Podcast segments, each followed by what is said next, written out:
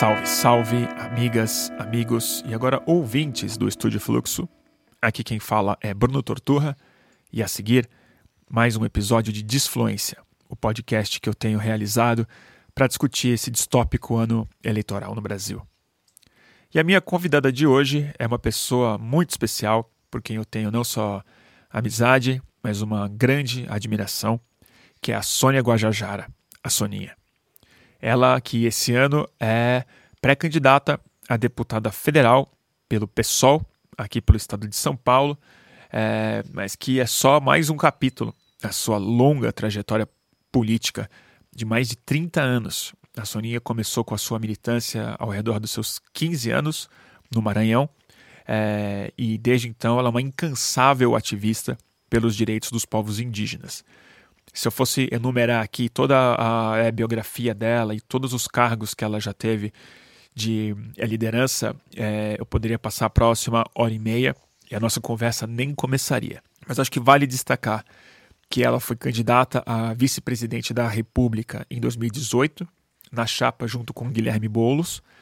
É, até recentemente, ela era a coordenadora executiva da Articulação dos Povos Indígenas do Brasil, a, a PIB, que foi uma organização que é uma organização fundamental na resistência aos avanços do governo Bolsonaro sobre a Amazônia e sobre os povos indígenas. E mais recentemente, a revista Time a colocou na lista de uma das 100 pessoas mais influentes do mundo. E acho que não é à toa, na medida em que a gente vê esse colapso não só ambiental, mas um colapso filosófico da visão de mundo é, colonialista e capitalista que se impôs com muita violência sobre a natureza, mas antes de tudo sobre a existência dos povos é, indígenas, é muito natural que os povos indígenas comecem a tomar um lugar de protagonismo no debate é, global e nada mais natural que uma das maiores lideranças é, dos povos indígenas do país que mais tem povos indígenas resistindo, são mais de 300 é, povos aqui no Brasil apenas, nada mais natural que a Soninha ganhe esse papel merecidíssimo de protagonismo. E na próxima hora e meia a gente fala muito sobre isso, sobre esse colapso filosófico do sistema de pensamento ocidental, sobre a pré-candidatura da Soninha, a gente fala sobre a necessidade urgente dos povos indígenas assumirem papéis de poder nas próprias instituições. A gente fala sobre por que ela veio para São Paulo, a gente fala sobre o movimento das mulheres é, indígenas nesse ano, que estão montando chapas em vários estados. É, é assunto demais para eu tentar resumir aqui nessa introdução, ou então a gente novamente passaria mais uma hora e meia, é, e não é o caso. É o caso de ouvir a soninha e não esse prolixo e desfluente âncora. Então, com vocês, Desfluência com a querida Sônia Guajajara.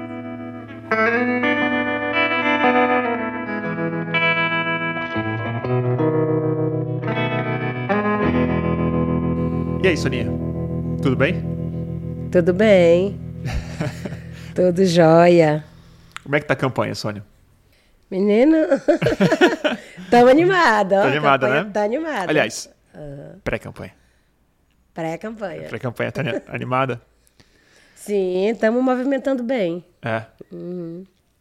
É, Soninha, tem tanta coisa. Bom, tem muita coisa pra gente conversar. Eu é, tenho uma pauta longa com você, não sei se a gente vai conseguir falar de tudo em uma só. É, mas tem uma tem uma pergunta que eu tenho feito para todo mundo que tem participado desse podcast, que eu acho que é um bom ponto de partida. Essa, essa, essa eleição certamente é muito diferente de todas as outras que é, nós é, vimos na nossa vida, né? A começar pelo fato de que o presidente da República, que é o protagonista dela ainda, ele está avisando todo mundo que não vai aceitar o resultado, né? É, o que, que você acha que a gente tem para fazer se o Bolsonaro falar que não valeu a eleição? Olha, é uma responsabilidade geral, né? Acho que essa é a primeira sinalização de que ele está com medo e já sabe que vai perder. Uhum. Então já quer impugnar desde agora. Mas eu acho que todo mundo tem essa tarefa agora, né? Assim, de começar a evitar isso, inclusive. Tem que pressionar é, mesmo que a, as eleições aconteçam, né? E que sejam validadas. Não pode o, o, o TSE arredar, né? É, mas o TSE acha que não vai arredar, mas. Mas e aí? Na hora que ele falar que não valeu, o que, que você acha que a gente, como sociedade, precisa fazer? E você, como uma liderança? Ai, gente, tem que tirar nem que seja da marra, né? Ele. a gente não pode deixar uma pessoa mandar, né, e dar o rumo do país. A gente é muito maior. Eu acho que a gente tem que ficar muito esperto e estar tá pronto para para esse dia, né, do resultado e enfim, é rua, né? É rua. É rua. Nossa, é rua. E vai ser interessante, né? Porque vai ser no mesmo dia que vai ter o resultado da sua eleição também, né? Acho que pode ser um dia de festa e um dia de preocupação ao mesmo tempo, né? É, mas é sempre uma mistura de tudo, né? A é gente, sempre assim, eleição. É, né? a gente sempre vive muito isso, porque é, sempre tem aqueles que a gente quer eleger, que a gente quer que, que ganha, né? E depois não ganha, e tem aqueles que que, que a gente não quer que ganhe. Enfim, então é sempre uma mistura. Eu estou muito confiante, sabe, aqui. Eu estou muito confiante que nós vamos ganhar, que Lula vai ganhar no primeiro turno. Sabe? No então, primeiro, você acha que Eu estou preparada para isso. Para é. ganhar no primeiro turno e a gente vai ganhar junto. E você também é confiante na sua candidatura, né? Bruno, é, nós temos alguns desafios, né? Hum. Certamente que não tem eleição ganha para ninguém, não tem pré-campanha, campanha fácil, e, e, isso não existe, né? E, e numa eleição como essa, totalmente polarizada, mesmo quem tem estrutura já de mandato, né, tem que trabalhar, porque tem muita gente boa aí também chegando que está no páreo, né? Então, é, para mim, os dois desafios maiores são: é, eu não sou natural de São Paulo, né? Uhum. Eu sou do Maranhão. E eu vim para cá para ganhar essa eleição, não, não foi para outra coisa, né? Fiz todos os trâmites legal, antecipado, por conta de uma decisão já do movimento indígena, né? Que a gente ia é, lançar uma bancada indígena para a gente aldear a política em 2022. Então a gente cuidou já de organizar essa parte né, burocrata toda antes. E aí o desafio primeiro é as pessoas sab é, saberem que eu estou candidata. E o segundo é saber que eu estou candidata por São Paulo. Porque muita gente me conhece, conhece a Sônia Guajajara, a liderança indígena. Uhum. Né? Então as pessoas me abordam na rua naturalmente, fala, pede foto, né? Mas não sabe que eu estou candidata. Ainda não sabe. Ainda não sabe. Aí quando eu falo que eu estou candidata, ah, que legal. É Maranhão, né? Aí, não, é São Paulo. Sabe? Então são três coisinhas básicas que eu tenho tá. que ficar dizendo durante esses dias. Então, se as pessoas de São Paulo sabem que eu estou candidata por São Paulo, então tem muita, né? Tem muita é, é, assim adesão, né? Para uhum. votar. E é por que que você decidiu sair por São Paulo? Que você falou que você veio para para é ganhar. Mas queria saber da sua decisão junto com o movimento. Por, por que, que você decidiu por São Paulo e não pelo é, Maranhão ou por outro estado? Sim, é, a gente decidiu lançar uma bancada, né? Uma bancada indígena, uhum. enquanto movimento indígena, enquanto a PIB. É, então, a Amiga, que é a Articulação Nacional das Mulheres Indígenas, Guerreiras da Ancestralidade, Amiga, nós fizemos Amiga, o recorte excelente. mulher né? Mulheres indígenas. Então, com as mulheres indígenas, a gente quer chegar com a bancada do COCÁ. Uhum. E numa leitura nossa, nós entendemos que era importante ter uma candidatura que pudesse puxar a bancada e demonstrar essa força coletiva de que não é a Sônia Guajajara, né, é, pré-candidata, não é a Célia Chacriabá lá em Minas, não é aquele tio lá em Santa Catarina, mas que a gente é um coletivo, né? E, e, é importante que as pessoas entendam essa força, né? Que a gente está enquanto um movimento coletivo que quer eleger candidaturas em todo o Brasil. Se eu sair no Maranhão, eu seria mais uma, né? Mais uma candidata ali. A partir de São Paulo, a gente consegue ter maiores articulações, a gente consegue ter mais visibilidade, uhum. a gente consegue participar de outras, né, outros movimentos que estão acontecendo, é, é o centro da, da, da, da, mídia, né, da imprensa, é o centro. Por mais que a gente tenha a internet hoje, que é né, nacional, mas a partir de São Paulo a gente consegue ter mais visibilidade e dar mais visibilidade para esse projeto da bancada, né? Então, esse foi um dos primeiros pontos, né? E aí o segundo é que São Paulo também possibilita uma grande reflexão sobre essa riqueza, né? Sobre é, a economia brasileira e aqui passa a maior parte do, do, do que vem da exploração ilegal da Amazônia, né? Do é. ouro, né? Do desmatamento, é. passa por aqui. Então, a gente está perto também para poder promover um debate com essas empresas, com essas representações, né? Para poder a gente é, contrapor e também sensibilizar, né? Chamar a atenção para essa responsabilidade social, ambiental.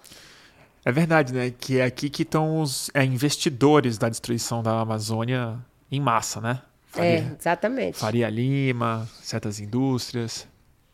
É, aí aqui fica mais, mais fácil da gente promover também esse debate, chamando né, a partir das universidades, né, com, com, com, com os estudantes, é, a partir né, dos próprios partidos, né, e do movimento ambientalista, que né, tem em todo canto, mas aqui concentra essa maior parte. As sedes, né? né é, é. a maior parte das sedes das organizações não governamentais, né, é, defensoras do meio ambiente. Então a gente pode ficar aqui, né, é, promo, provocando assim um maior debate sobre é, economia e meio ambiente mesmo, é. né? Que, é o, que são pautas urgentes, necessárias, né? E que estamos no momento de aprofundar isso. E que precisam ser encaradas como uma coisa só, né? Agora, né? Precisa afinar. É, porque essa... é exatamente isso. Não dá para poder você é, separar hoje é, o que é crescimento econômico, né? É, da proteção ambiental. Né? Tem que se pensar crescimento econômico, mas também pensar como proteger o meio ambiente, né? como proteger os biomas amazônicos. Porque a visão que se tem hoje, no, no, de forma geral, né? quando você pensa desenvolvimento, quando você pensa progresso, a palavra que vem, a, a imagem que vem na tua cabeça logo é destruição. Né? Então, hoje, desenvolvimento virou sinônimo de destruição, é. não é verdade? Quando você pensa desenvolvimento, quando você pensa desenvolvimento na Amazônia, quando fala isso, já é pensando no trator. Já é pensando na motosserra, já é pensando né, nessa destruição. Então nós temos que inverter essa lógica, né? E, e Sônia, pensando nos últimos anos, né? É, quando eu te conheci, você estava candidata a vice-presidente da é, República com o Boulos na cabeça de chapa em uma eleição é, muito dramática, né? Para dizer o mínimo. Eleição que o Bolsonaro é, ganhou. E eu queria que. E nesses últimos anos, acho que aconteceu um processo muito, muito duplo, né? Assim, você ganhou um protagonismo político diferente, você se consolidou na é, percepção de quem não era tão ligado no movimento indígena, não acompanhava tanto a pauta, você virou uma figura nacional. Você se projetou é, muito assim. E, ao mesmo tempo, a pauta indígena ela vai para o centro do debate nacional, como há muito tempo não estava, de maneira muito trágica. Né? Eu queria que você falasse do ponto de vista como uma liderança indígena que vem muito antes do Bolsonaro, muito antes da sua atuação na política eleitoral mesmo Queria que você fizesse, que você falasse para a gente um pouco dessa visão interna da mudança. O que, que aconteceu de dentro do movimento indígena, de dentro da Amazônia, de dentro da vida dos, dos indígenas a partir da eleição do Bolsonaro? Bom, então, é, quando eu, eu acho que só para poder é, explicar um pouquinho da minha, da minha liderança, né? Hum. Porque realmente muita gente acha que eu passei a, a, a ter mais visibilidade a partir de 2018. Uhum. Mas, na verdade, eu já entrei em 2018 porque eu já estava meio que Não, você tava, é, claro. conhecida já como liderança. Por isso que o, o partido até me Por isso que o Boulos te chamou até. é, né? chamou e o Claro. partido aceitou, né? Então, foi muito legal, assim, essa atitude do pessoal de aceitar, né? Assim, concordar que duas lideranças de movimento social pudesse compor a chapa presidencial. Porque sempre foi figuras já políticas com experiência, né? E aí foi a primeira vez na história que veio duas lideranças que nunca tinha sido candidata a nada. Né? Eu vindo do movimento indígena, o Boulos vindo do movimento de moradia na cidade, né? Então ali se consolidou uma chapa de movimentos. E aí foi bem legal a experiência, porque a gente discutiu enquanto eh, campanha movimento, né? E apresentamos a nossa candidatura ao partido. E o pessoal, né, ali, enfim, teve lá todos aqueles antes para poder consolidar isso, mas, mas conseguiu, né? Então isso foi, foi, foi muito legal. E a partir de 2018, as pessoas começaram a me ver como uma liderança política. Sim. Só chegou, já foi liderança política também, né? eu realmente eh, demorei para poder também, Assimilar até eu isso. mesmo assimilar isso, né? Porque eu vinha liderança de movimento, e para mim é isso, a minha vida inteira é movimento, né? E aí, liderança política, eu dizia, não, não sou liderança política. Eu mesmo tinha dificuldade de, De de aceitar. aceitar. essa- é. Mas, essa enfim, nova realidade. é, porque eu fui, eu fui candidata, pronto, parece que já virou liderança política, né? Então, por mais que hoje tenho, as pessoas tenham uma certa rejeição à política, mas parece que as pessoas, eu pelo menos senti isso, né? Te respeitam mais. É, as pessoas começam a, te ver por um outro ângulo, assim, né? Enfim, então, a partir de 2018, não temos dúvida que houve uma maior adesão da sociedade né, para a causa indígena. As pessoas começaram a, a querer entender melhor, sabe? A querer é, oferecer ajuda, de que forma que eu posso ajudar, como que eu posso ajudar, como que eu posso apoiar vocês. Algumas até diziam assim, não, não é só apoiar nós, é apoiar você mesmo, né? Porque você apoiar a causa indígena, você também está ganhando com isso, né? É. Bom, é, e aí vem, claro, essa eleição de Bolsonaro, né? É porque o interessante é que o Bolsonaro colocou a questão indígena como centro também, né? Não, então, aí Bolsonaro ganha, né? Aí Bolsonaro Mas mesmo candidato, chamou, né? Mas é, mesmo candidato, isso que é uma coisa muito interessante, porque há muitos anos eu não via um candidato à presidência da República falando não vou demarcar nenhum centímetro. Ele, ele colocou como uma das grandes coisas da Uhum. Foi. candidatura dele. Foi uma das É, poucas promessas que ele campanha, fez. é, na campanha, Bolsonaro já chamou para briga, né? É, exatamente. Na campanha, Bolsonaro chamou os povos indígenas para briga e já, assim, declarou como os principais inimigos. Um dos principais inimigos, né? Podemos dizer os primeiros. Porque quando É. ele chamou, quando ele falou isso, não vou na minha gestão, né? Foi exatamente essa frase. Na minha gestão, não vai, é, não vou demarcar nenhum centímetro de terra para os índios, né? Isso ainda antes do segundo turno, né? Antes do segundo turno. É, ele falou algumas vezes e ele falava É, ao mesmo aí, tempo de mineração. Quando ele foi questionado sobre isso, lá no Mato Grosso do Sul, ainda na campanha também, aí o que, que ele disse? É, né, teve um jornalista que perguntou para ele: Ah, você falou que na sua gestão não vai ter um centímetro de terra demarcada para índio, né? É verdade? Aí ele disse: Ops, desculpe, eu errei, é nem um milímetro. Lembra disso? Lembro, verdade. Ele, ops, é, é, desculpa, eu errei, é nem um milímetro. Então, ele fez questão de reforçar isso, de que ele não ia facilitar, né? E aí, para comprovar isso, o que, que ele fez? No primeiro dia, logo, né, de janeiro de 2019, no dia da posse, é, ele fe- assinou o ato de posse e o segundo ato do Bolsonaro foi assinar aquela portaria que. é, primeiro, ele falou que, que iam perseguir, né? Tava, não era com essas palavras, mas era assim. É, quem fosse contra o governo ou tinha que ir embora do país ou ia ser preso, né?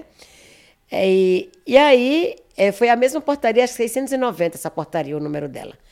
Ele pegou e tirou a FUNAI do Ministério da Justiça, É. né?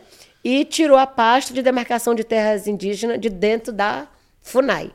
Aí ele jogou a FUNAI para o Ministério da Damares, né? Mulher, Família, Direitos Humanos, E a parte de demarcação de terra indígena jogou para o Ministério da Agricultura, que é totalmente comandado pela bancada ruralista, né?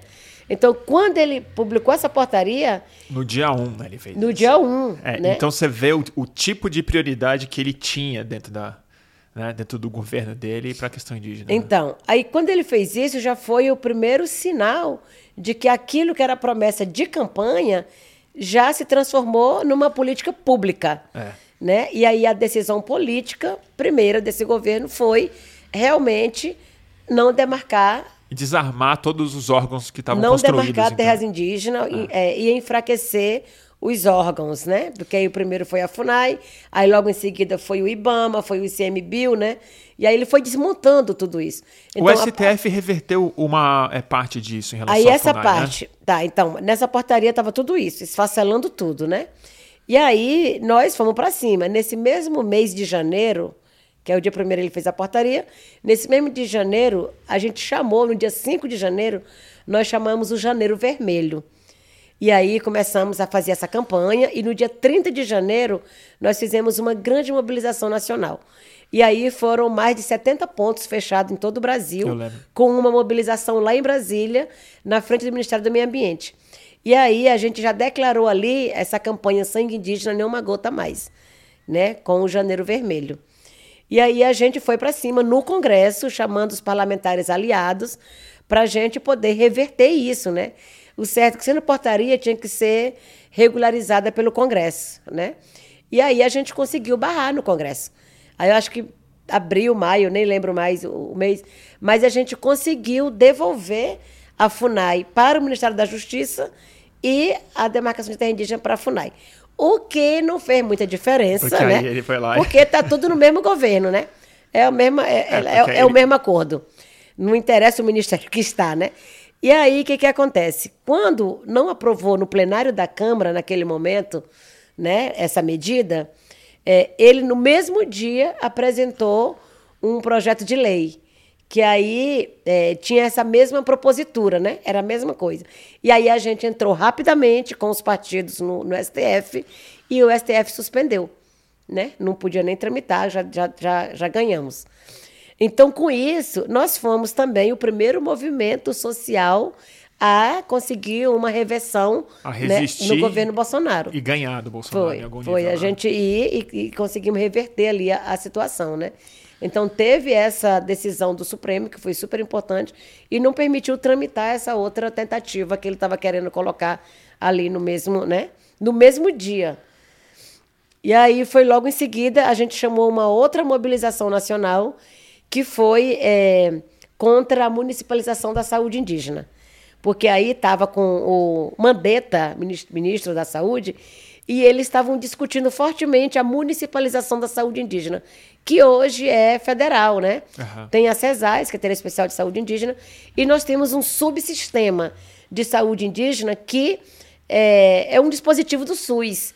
E eles estavam dizendo que é como se a gente tivesse um, como se fosse uma espécie de convênio, né? Que era um convênio especial. separado. É, é e, que essa é a ideia do é, Bolsonaro, né? né? Ele, ele, tem muito essa ideia, né? De que os povos indígenas eles têm muitos privilégios. Muitos né? privilégios, é. Ah. E, e a CESAI, né? Assim, faz parte de um subsistema que é que é SUS, né? É um dos dispositivos do SUS.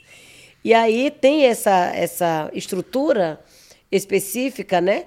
Que é para poder atender o, o que é atendimento básico, né? Uhum. E, e o que é de média e alta complexidade da saúde indígena é atendida na rede SUS. Normalmente. Vem com regulação do município, tudo. Mas, e, e o que precisava mesmo era aprimorar isso para poder chegar de forma suficiente, adequada. Que aí não estava chegando, né? E a gente, claro, estava é, brigando pela melhoria da saúde indígena por meio do subsistema e não acabar com ele. E aí o que ele disser, ah, tá ruim, então não está dando certo, embora acabar. E vamos entregar aos municípios. Claro, entendendo nós que eles queriam fazer essa negociata mesmo com as prefeituras, né, que, que são aliadas com os estados. E aí a gente foi para cima e mais uma vez a gente conseguiu ali também reverter isso, sabe? É, é você está falando desse começo do governo Bolsonaro que ele foi para cima com política pública, né? Eu, não, é, aí daí seguiu, né? Aí eu, seguiu. eu, eu Não, falei é, eu aqui sei- eu dois, sei que porque é um resu- eu sei que é um nós resumo estamos lá em curto. 2019. Ah, ainda nem chegou a pandemia ainda, Não, né? co- quando ele começou a vir para cima de, de, to- É. de todos os lados. Primeiro veio com essa história da negação do direito territorial, que é um direito constitucional, né? Isso é um dever do Estado. Demarcar terra não, é, não, não, não diz respeito a Bolsonaro. Demarcar a terra indígena no Brasil é um dever da União, né? É. Está lá escrito na Constituição Federal. Não é ele que decide se faz e se não faz, né? Pelo menos não deveria. Ele teria só que cumprir aquilo que já está garantido. Não, aí ele veio, foi uma decisão política, ok, não demarcou mesmo, né? Garantiu aí até hoje o que disse. Primeira vez, a gente falou, é a primeira vez que a gente quer que um governo não cumpra o que prometeu, né? Que ele falou que não ia demarcar terra, então. É muito doido isso, É, né? Porque ele ele- prometeu as coisas que a gente não quer que Ele, ele, prometeu. que ele cumpra. então, a gente dizia, tomara que ele Que não loucura, cumpra né? metade do que ele prometeu, sabe? É, eu até fico bem bravo com as pessoas que sempre ficam falando: ah, vai trabalhar, vagabundo, Bolsonaro não faz nada, ele não trabalha. Tipo, Deus me livre se ele é, trabalhasse mais. Eu quero que ele trabalhe menos mesmo, porque, to- porque toda vez Toda que ele vez trabalha. que ele trabalha, ele erra. Dá problema, então eu prefiro ele de jet ski mesmo. Porque imagina se ele fosse workaholic, se ele não parasse de, de trabalhar, ia ser um problemaço pra todo mundo. É. Mas Cada vez que ele foi, porque não, não tem aquele estudo que mostrou que, que Bolsonaro foi, foi a pessoa que menos trabalhou, né? Tem um é, percentual. Sorte nossa. Tu viu que tem um estudo? Tem, né? Então, ainda bem, porque se- cada vez que ele foi lá, ele Não, fez um, fez ele um regaço, né? Fala que ele Então, trabalha mais ou menos uma hora e meia por dia. Que é mais ou menos a média dele. Uma hora e meia. É o que corresponde, né? A 50 anos de prejuízo que a gente está vivendo. E já faz esse estrago todo. Você você imagina se ele eh, trabalhasse seis horas? A gente tava ferrado. É, ferradíssimo. Então é isso. Aí logo em seguida, é, antes da pandemia, Bolsonaro começou a destilar esse discurso de ódio, né? De ódio mesmo, um discurso que incita a violência. O fato dele dizer que não ia demarcar a terra indígena, por si só já é uma violência. Porque além de negar um direito né, constitucional, É. é, ele, ele fomenta É. as pessoas que querem invadir terra, né? Que querem explorar. É, isso, isso acho que é muito im- importante, né, Soninha? Porque não é só uma questão que ele não cumpre a Constituição. Que isso é. Ele faz isso em relação a muitos artigos da Constituição, né? Isso é meio que a plataforma do Bolsonaro. Ele nunca gostou da, Constitu da Constituição de é 88. Mas ele fez uma coisa que é isso que eu queria te escutar um pouco mais em relação à vida real dos povos indígenas nos territórios, porque a gente está saindo agora de- do é primeiro mês dessa dessa é, tragédia que aconteceu com o Dom Phillips e é, o Bruno, mas que é a ponta de um é, processo que está é, acontecendo toda semana e todo dia com os ativistas indígenas, com as lideranças indígenas, com os povos indígenas, né? E que, que, que chegou no extremo de ir para um jornalista, um jornalista é estrangeiro e um é indigenista. É, porque o que o Bolsonaro fez foi se aliar com os criminosos da, da é, Amazônia e com as pessoas que entendem que os povos indígenas e as terras indígenas são é, os obstáculos a esse desenvolvimento que você estava colocando no começo, né? Eu queria que você falasse um pouco sobre, sobre essa realidade no campo, assim, nos territórios específicos. Qual foi a mudança sensível para os povos indígenas ali na, ali na floresta, ali nos territórios? Então, assim, é, é muito é muito real assim, né? Essa essa visão que as pessoas começaram a ter sobre o uso do território, né? Então, por que que aumentou as invasões? Né? Porque Bolsonaro diz: "Ah, é, não podemos marcar terra", ou ele diz: "Ah, nós vamos é, explorar a Amazônia", que ele falou claramente, né? Explorar a Amazônia, nós vamos autorizar a mineração, né? A própria, as próprias medidas que tramitam ali no, no Congresso, de PLs e de PECs, para mudar a legislação ambiental, né? Para flexibilizar e tudo, né? facilita muito essa entrada das pessoas achando que agora está permitido, né? Aham. Porque, por exemplo, aquele projeto de lei 2633, que é o PL da grilagem, né? Foi batizado assim. É, é esse que legaliza né, invasores. Quem, quem ocupou terra pública na Amazônia no- nos últimos anos, ele vai receber o título de posse. Então, quem invade vai ser premiado, né? É. Pela lógica. E o aí, crime compensou, né? É. O crime compensa. E aí ele diz o quê? É, é, não, a gente vai fazer esse projeto de lei é regularização fundiária, né? Só que regularização fundiária para quem?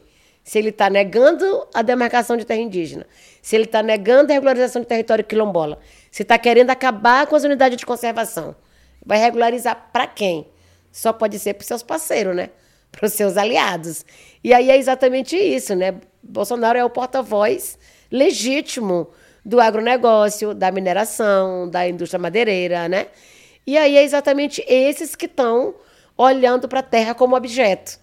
E aí colocou a terra como esse principal objeto de disputa pelo poder político, pelo poder econômico, né? E aí quem está lá na ponta também ficou querendo o seu, querendo o seu pedaço e tal. E começa a partir para o confronto com os indígenas, né? Porque eles, não, agora está permitido. E aí, ainda em 2000 e comecinho de 2020, lá no território indígena Urueu-Auau, uhum. né, lá em Rondônia. É, os Urueu andando na, na, na, na, terra deles se depararam com 40 homens dentro do território. E olha, o Urueu-Auau é um, é um povo de recente contato, né? E aí, o que, que vocês estão fazendo aqui? E aí eles falaram, ah, nós vamos ficar aqui agora porque... É, vamos ficar aqui porque agora está autorizado. Né? A, a autorização agora vem de cima, com essas palavras, entendeu? Então, aí os indígenas, não, vocês sabem o que é terra indígena? Vocês não podem entrar aqui e ficar aqui fazendo o que vocês querem. Ele, ah, não, olha, nós estamos indo, viu? Mas na próxima segunda-feira a gente vai voltar aqui com mais 200 homens para ocupar. Tu sabia disso? Tem o filme Território, que o pessoal lá de Rondônia gravou, até a Canidé, a Neidinha lá gravaram, e aí mostra exatamente essa parte até, né? É, que os indígenas estavam protegendo o território, né, fazendo monitoramento, e teve isso. Então, isso se é, espalhou por vários lugares. Aí aconteceu lá no território do povo Arara, no Pará, lá no Zuayampi, no Amapá, sabe? Lá no Maranhão, lá no, no Zauá, que também é de, né? Tem um grupo aldeado já de recente contato, mas tem um grupo que ainda é isolado. Então, essa ideia de que agora está autorizado não foi um caso isolado, sabe? Não e é foi. é verdade, né? É como uma, é, é como é, eles, eles fizeram essa autorização mesmo. Fizeram. Parlamentares, né? Seguiram falando, ah, vocês podem invadir. Lá no Maranhão andaram foi numa bicicleta com aquele aquela voz que coloca ali, né, megafone assim, e dizendo: "Olha, todo mundo que foi retirado da terra indígena lá, agora pode voltar." e vamos ficar lá porque agora está permitido, sabe? Então Nossa. houve mesmo essa incitação ao ódio, à violência, né? De forma muito escancarada e isso realmente, né? A gente sentiu na ponta o aumento dos assassinatos, né? O aumento da violência, dos ataques. Foram várias aldeias que foram atacadas assim de todo jeito, com bala, com fogo, sabe? É... E o desmatamento, né? Olha, o, o, o, quanto aumentou. A gente está vivendo aqui um momento que é. né, o desmatamento cresceu como Novo nunca. recorde em relação né? ao passado. É. Então, o, o, o, o resultado, né?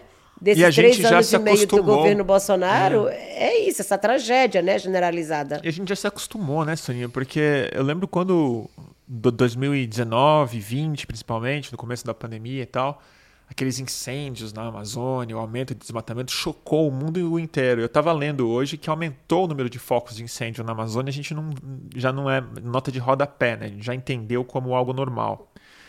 E eu queria te ouvir sobre sobre algo que eu acho importante. Eu no último podcast que eu fiz aqui foi com foi com o Randolph.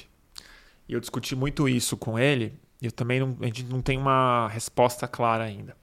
Mas se tudo der certo e é, dizer que o Lula ganha, toma posse, recompõe o governo, os órgãos fiscalizatórios. O que, que, você acha que vai acontecer dentro desses territórios, dentro da Amazônia? Porque essas pessoas, eles, eles não vão retroceder fácil mais, né? Porque tem uma estrutura que foi montada, eles investiram muito dinheiro, tem uma nova polícia que está politizada, tem novas ocupações, já tem garimpos, lavras novas e tudo mais, e o pessoal está bem armado. Eu queria que você falasse, assim, dentro de um cenário de melhor em 23, o que, que você imagina que vai ser a realidade do novo é, conflito dentro da Amazônia? Se você acha que o Estado vai conseguir retomar isso com certa facilidade? Você acha que vai ter, vai ter não, guerra? Não vai, não vai ser fácil. Não vai ser fácil, porque é, esse governo Bolsonaro conseguiu encorajar muito e armar essas pessoas, né? Inclusive com por meio legal, né? Armar de verdade. Armar de verdade. Né? Autorizar o uso de arma, aumentar o número de arma no campo, né? Que, porque tem essa liberação das armas, mas no campo ainda teve um plus a mais, né? De que quem está no campo pode ter um maior número de, de, de arma, né? É. Então, armou de verdade essa população no, no campo. E eu digo no campo não é a gente, né? Armou os ruralistas mesmo, né? Os grandes latifundiários, os fazendeiros, esses que estão aí todo dia. Os grileiros, garimpeiros. Os grileiros, os garimpeiros, né? Todos esses que estão todos os dias aí mesmo, né? Vindo para cima de nós. E eles estão muito encorajados agora mesmo a assumir esse lado, porque é, antes de Bolsonaro, ah, o garimpo ilegal todo mundo tinha medo de se, de, de se eles assumir, sabiam, né? Eles sabiam que estavam fazendo uma coisa que tinha que ser escondida. Né? Eles sabiam que, que era ilegal, que eles estavam fazendo ali, cometendo um ilícito e que isso poderia, eles poderiam sofrer pena. Eles poderiam ser penalizados por isso, né?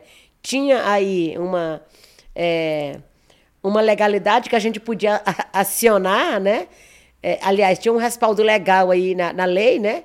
Que a gente podia acionar e eles poderiam ser né, ali presos a qualquer momento, ser, ser multados, né?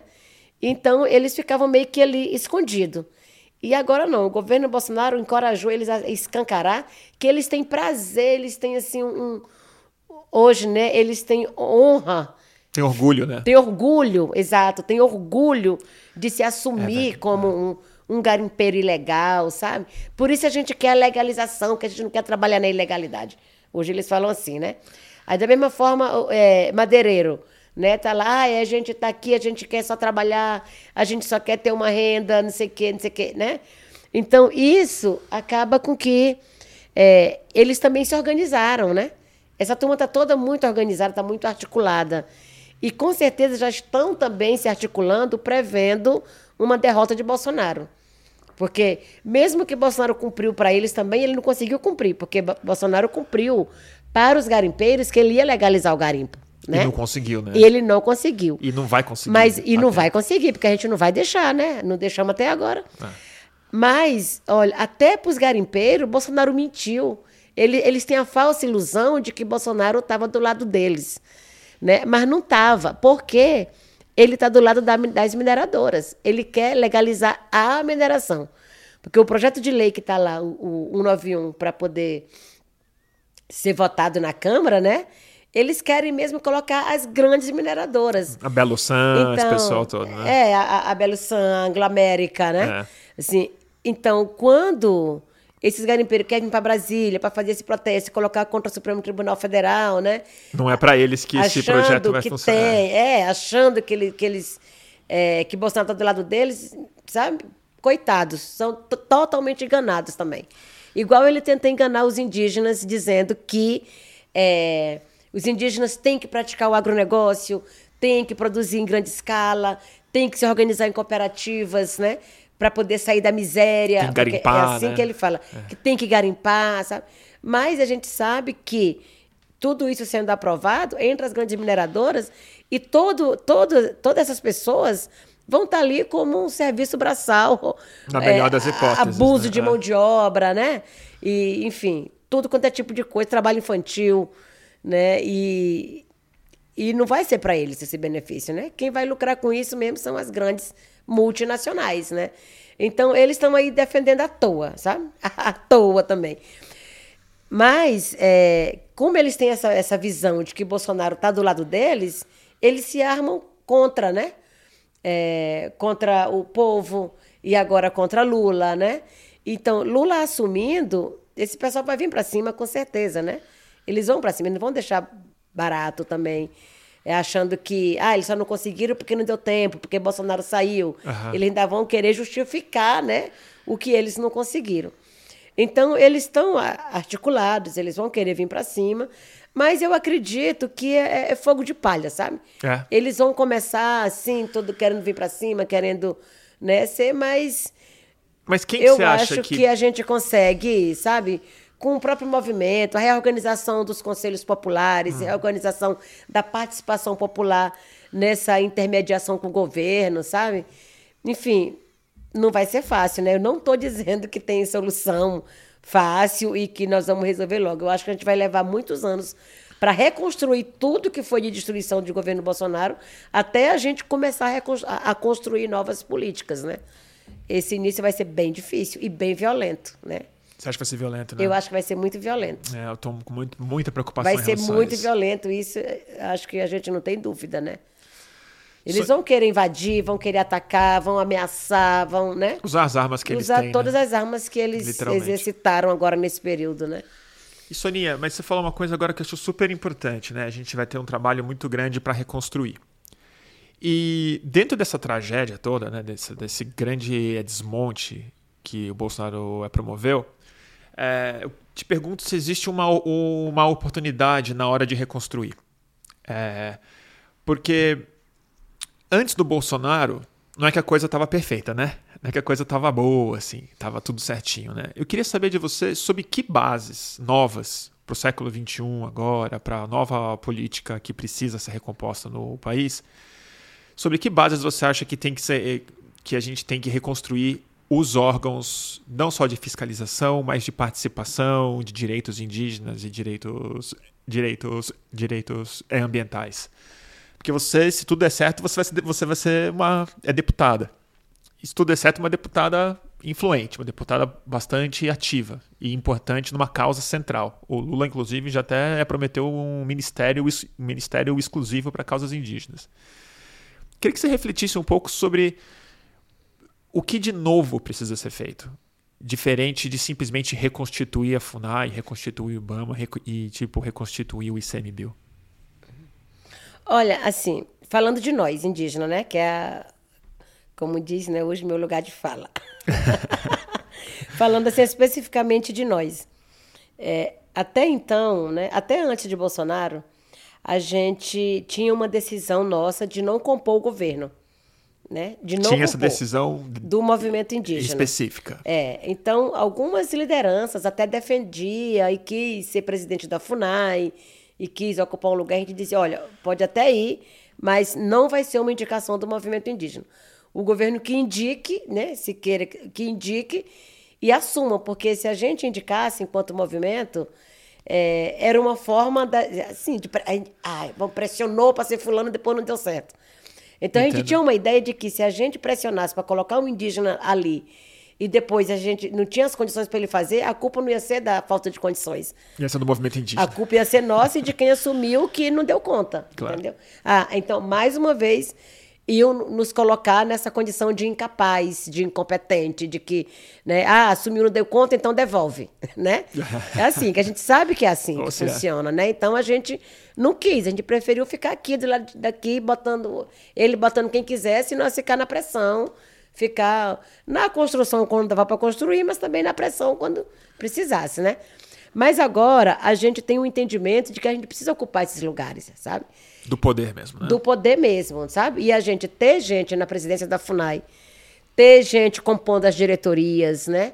E ter esse conselho que funcione ali entre a FUNAI como um órgão público oficial indigenista e o movimento indígena. Ter, então, ter essa base aí de, né, é, de, de interlocução. E, para além de presidência da FUNAI, é, ah, o Lula sinalizou um ministério. Claro, acho que é importante ter um ministério indígena. Né? É, é, um, é uma valorização mais assim da pauta, né? E é um lugar que a gente pode articular toda a política indigenista, né? Articular o que, que a gente é, hoje trata de forma muito espedaçada, assim, né? Ah, cada aqui tem um percentual, aqui tem outro, aqui, sabe? A educação está num canto, cultura está no outro, é, Ministério do Meio Ambiente, a luta ambiental em outro, enfim. Então, o Ministério Indígena poderia ser um lugar para articular essas políticas, né?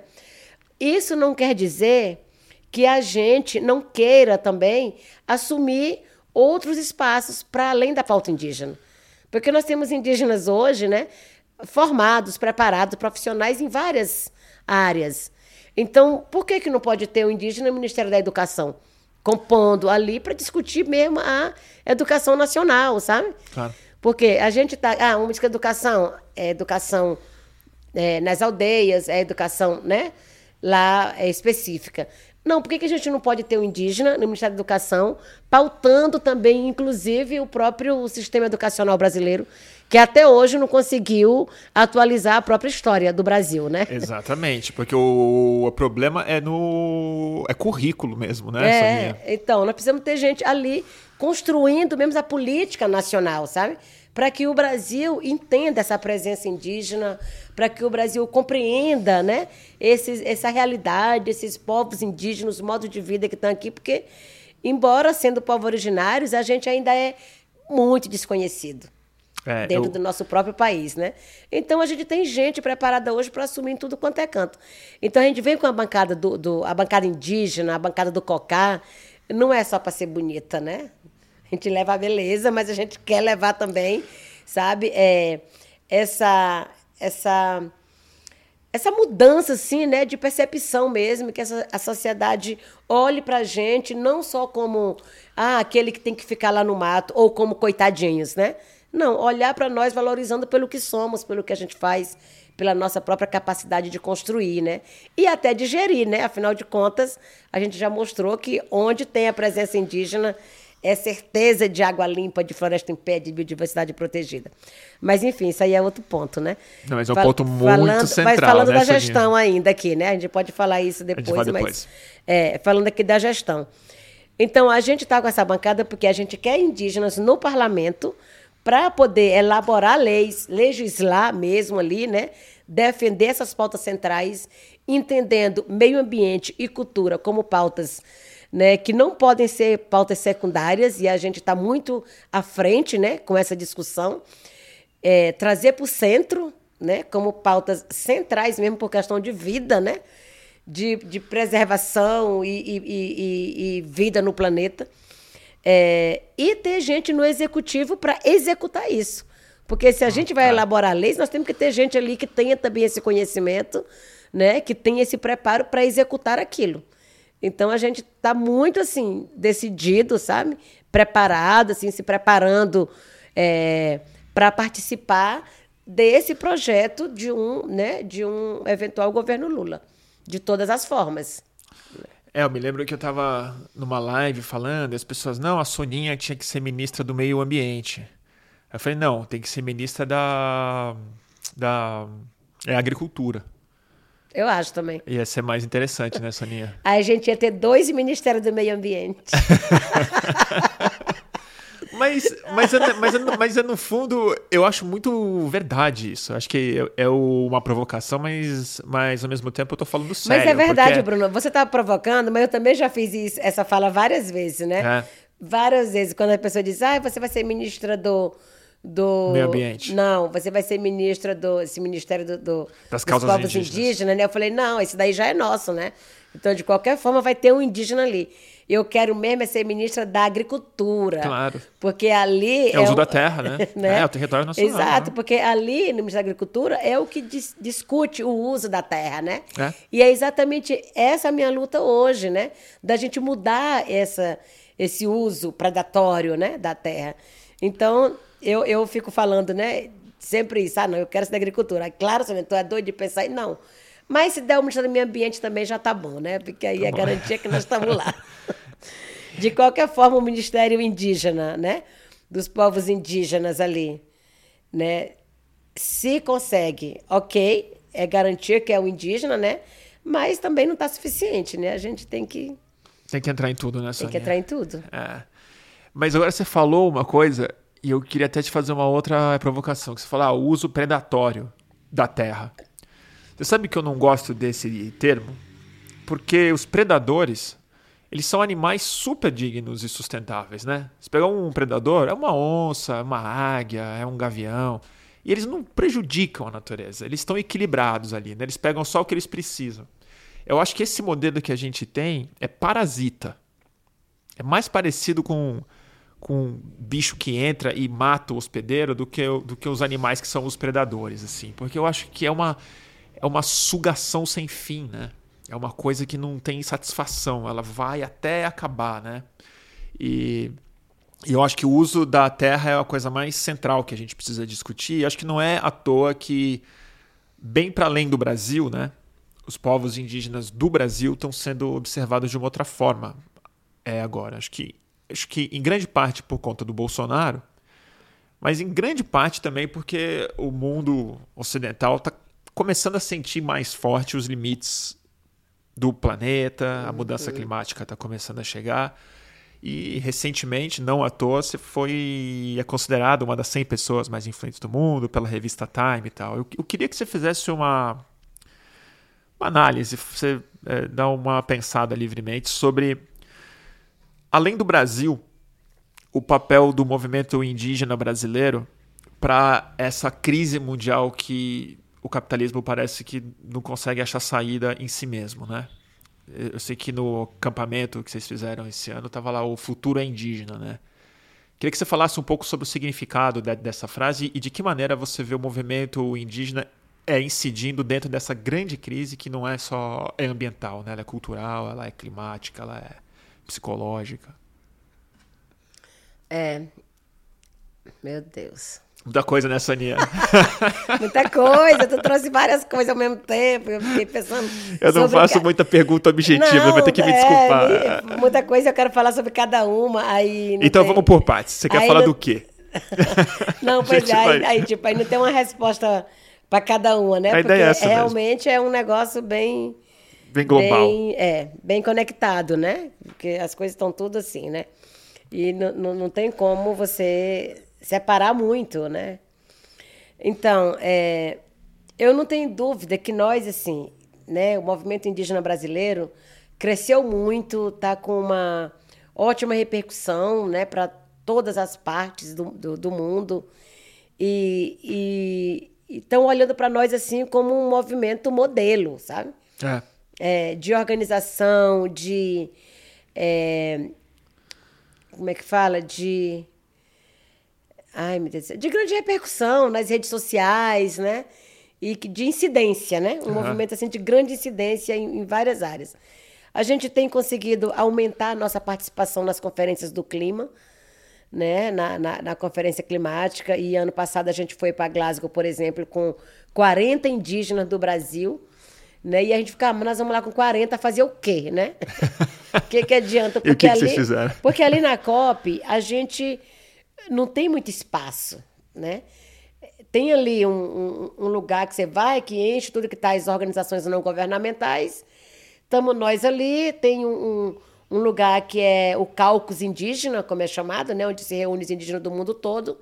Mas dali vai um indígena para as negociações. Um. Ai, meu Deus do céu. Um indígena que entra, que faz as negociações. Diante de chefes de, de, de país, né? Da ONU, imagina, 192, né? E corporações. Que, que, que ah. participa ali. É, e as grandes corporações. Aí tem lá um indígena. E aí é, a gente fica ali pensando, meu Deus, como é que a gente vai conseguir ter uma incidência, né? Então, no começo, aquela coisa muito, muito mesmo, né, é, limitada. Você acha que era muito simbólico e não muito Muito prático? de faz de conta mesmo, sabe? Sei. Muito de faz de conta. Você se sentiu usada, assim? Aí de... a gente foi, é, é muito assim mesmo para dizer, ah, deixa aí, né? Mas a gente conseguiu avançar um pouco nisso no cálculo. Talvez a gente não conseguiu ainda é, aumentar essa presença nos espaços de negociação, mas a gente se, conseguiu se fortalecer enquanto delegação que chega na COP de forma organizada, né? Uhum. De forma articulada. Então, quando eu comecei a ir para as conferências do clima, era eu mais duas, dois indígenas do Brasil, mais três no máximo, né? E assim, ano passado nós fomos com 40. E aí a gente pode fazer muita coisa, né? Distribui, vai uns para um lado, vai uns para os outros. E a gente levou é, a campanha Demarcação Já. Aí todo mundo, nossa, de novo, demarcação já. Ai, essa demarcação não sai desses índios. O povo colocando assim, como que não resolveu ainda isso, parecendo que é um negócio tipo, ah, entrega aqui, resolve e pronto, né? É. Não, então a gente começou a fazer uma reflexão assim, é, é sem a demarcação dos territórios indígenas, não tem solução para a crise climática. Aí o povo acha que clima, meio ambiente e indígena são coisas diferentes, né? Quando você vê, é tudo a mesma coisa. Porque para você ter o, né, o clima, está mais do que dito que as florestas protege, precisam estar protegidas para garantir esse equilíbrio climático, né?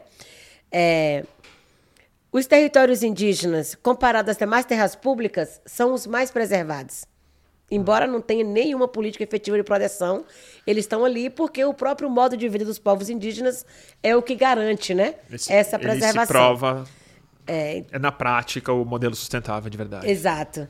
Né? Então, você anda aqui em São Paulo, olha a quantidade de rios que tem em São Paulo. Qual é o que está né, ali é, apto né, para uso?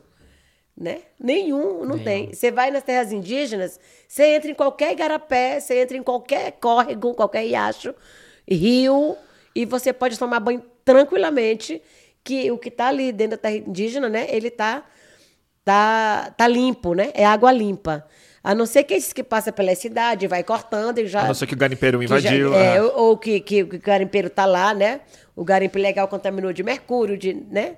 sei que mais, aí jogou o lixo da cidade, ok. Mas o que está dentro do território indígena, que nasce ali, que fica ali, tá tudo cuidado, né? É água limpa, é bom para usar.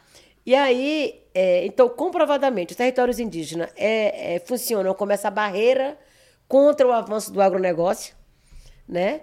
É o que tem água limpa, é o que tem alimentação sem veneno, é o que tem a floresta em pé, é o que tem a biodiversidade, né? E, e mesmo quando a terra não está demarcada, a presença indígena por si só garante essa preservação, né?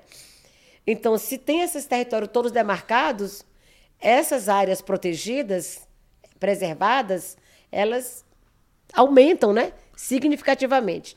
E aí é, tem esse esse dado que é das Nações Unidas, né? Que, que mostra que qual é a população indígena no mundo. Né? Nós somos cerca de 50 milhões de indígenas no mundo todo. 50 milhões? Corresponde a 5% da população mundial, né? É bastante. Eu até achei que era, que era menos do que 5%. Eu também achei, né? Até quando eu li isso, eu até fiquei também, é, surpresa. Ah, então surpresa. somos muitos, né? Mas, assim, a população indígena no mundo corresponde a 5%, em média, da população mundial, né? É, 82% da biodiversidade protegida no mundo está dentro dos territórios indígenas. Imagina isso, desproporção, né? né? Olha só. Né? Vai então, vendo, né? Aí como é, que você, como é que você linka a importância da demarcação das terras indígenas, né? Com o clima. né? Não precisa nem explicar muito, né? Não é? Tá então, é. para um bom entendedor, basta dizer esse número que ele já vai dizer, pô, então, né? Quer dizer, então, que é urgente demarcar a terra indígena. Demarcar a terra indígena né, tem que ser uma política pública, né? Assim, urgente. Demarcar territórios indígenas para garantir a vida no planeta. É, é isso. Mas isso, isso, isso, isso é o mínimo, né? Mas, então, mas olha mas só. isso não é suficiente, né? Não, não é suficiente, mas estou falando em relação, claro. por exemplo, a essa, a essa área protegida, a, a essa biodiversidade. 82% da biodiversidade viva no mundo está dentro dos territórios indígenas, né? Que loucura esse então, número. Isso significa o quê? Né? Se os nossos direitos né, estão ameaçados, se esses territórios nossos estão todos ameaçados pela invasão, pelas queimadas, pela exploração né, ilegal de madeira, né, tudo, essa biodiversidade toda está ameaçada. Né? Então, direito indígena, biodiversidade, é um link direto. Né? Se os direitos indígenas estão ameaçados, os modos de vida estão ameaçados, porque querem dar lugar a esses modos de vida para o agronegócio, para né, as mineradoras, estão ameaçadas, a biodiversidade toda está. E se essa biodiversidade toda está em risco, isso quer dizer né, que. A vida inteira está em a risco. A vida inteira está em risco, né? Então, é um, é um linkzinho simples que as pessoas precisam fazer para entender a sua parte também, né? O que, que a gente pode fazer para proteger, então, o todo, né? E aí, é aí que entra também essa coisa das escolhas políticas, né? Porque dependendo de quem você elege, isso aqui está protegido ou está ameaçado, total, né? Então aí você liga a política, meio ambiente, direitos indígenas, né? Então, as nossas escolhas políticas definem bem o nosso, né? Também o nosso futuro. E aí, quando a gente fala o futuro é indígena, é entendendo isso. Se essa biodiversidade toda que está nos territórios indígenas, esses modos de vida todos preservados, né, cuidam, protegem o meio ambiente, né, é, e é isso que garante, né, o, o, o que mais se precisa para garantir a vida, né? Então tem que se pensar como proteger aqui os povos indígenas.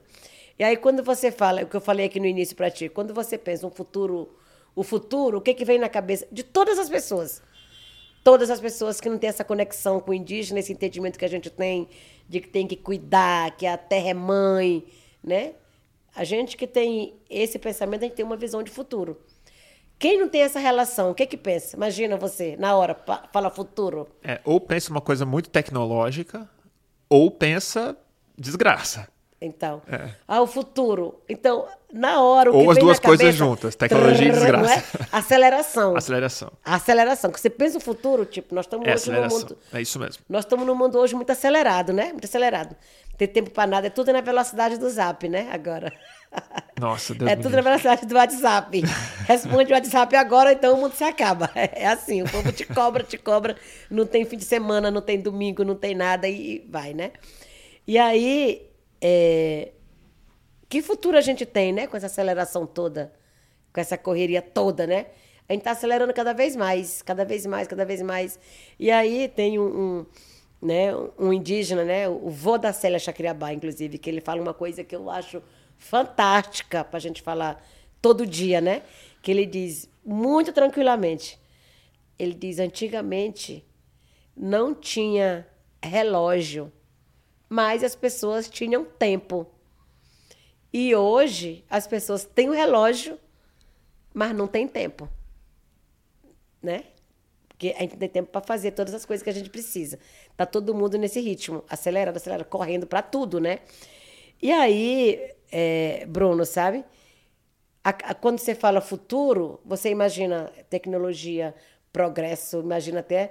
Eu fico sempre imaginando o passado com aquele jornal impresso aparecendo ali, né? a máquina da tilografia. E aí você imagina tudo isso como passado, imagina o futuro, aquela coisa rápida, a internet, é torre, não sei o quê, não sei o quê, carro elétrico, né? Tudo isso demanda mais uso da natureza, da né? natureza, né? É. Tudo isso. Então, quando você pensa esse futuro com essa visão tecnológica, né, e, e, e acelerada assim, você já vê tudo, né, é, é, desmatado, porque precisa usar cada vez mais, né, a natureza. E com essa lógica, você não pensa povos indígenas. Não cabe, né? Não cabe. Nessa lógica, não cabe. E é exatamente hoje essa pressão que a gente vive e essa disputa que os governos não querem demarcar terra, porque olha para nossas terras como áreas improdutivas. O que é de floresta em pé, o que é de área verde, eles olham como áreas improdutivas. Porque produtivo é, é, é tudo já de, né, destruído pelo trator, é plantação, é não sei o quê, é aumento de produção para atender a demanda do capitalismo, é não sei o quê, né? Então, quando você pensa esse futuro assim, tecnológico, né? A partir de um desenvolvimento, você não traz os povos indígenas junto, não traz. Então, isso é o que não precisa para garantir vida, né? Porque você está destruindo, destruindo e ninguém não vai conseguir viver, existir no planeta. Nem o agronegócio consegue sobreviver com tudo destruído. As lavouras do agronegócio não resistem a essa destruição, porque vai acabar a chuva, acaba tudo, né? Isso é a lógica da natureza. Então, nesse futuro tecnológico não cabe a gente. E nós estamos agora com essa mensagem direta: o futuro é indígena, o futuro é ancestral. Nessa certeza que nós temos que, se não houver essa preservação dos direitos, das culturas, dos modos de vida indígenas, sabe? considerando a área que a gente hoje né, mantém viva assim, é uma ameaça, né? É, e aí não é que não cabe os indígenas, aí não cabe ninguém, né, Soninha? Aí não cabe ninguém, não né? Não cabe ninguém, né? Não cabe ninguém. Não dá pra Mas ninguém. eu tô falando assim de nós e nós assim, porque claro. hoje para nós existir, mantendo nos, né, mantendo enquanto indígena, né, a nossa identidade enquanto povo, nós precisamos desse território, né? Para gente dúvida. se manter, né? Para gente manter a nossa identidade. Sem a terra, a gente pode até se manter vivo, né? Em qualquer lugar. Assim, o nosso território considerando o que tem hoje, né? Assim, um território a gente pode até se manter.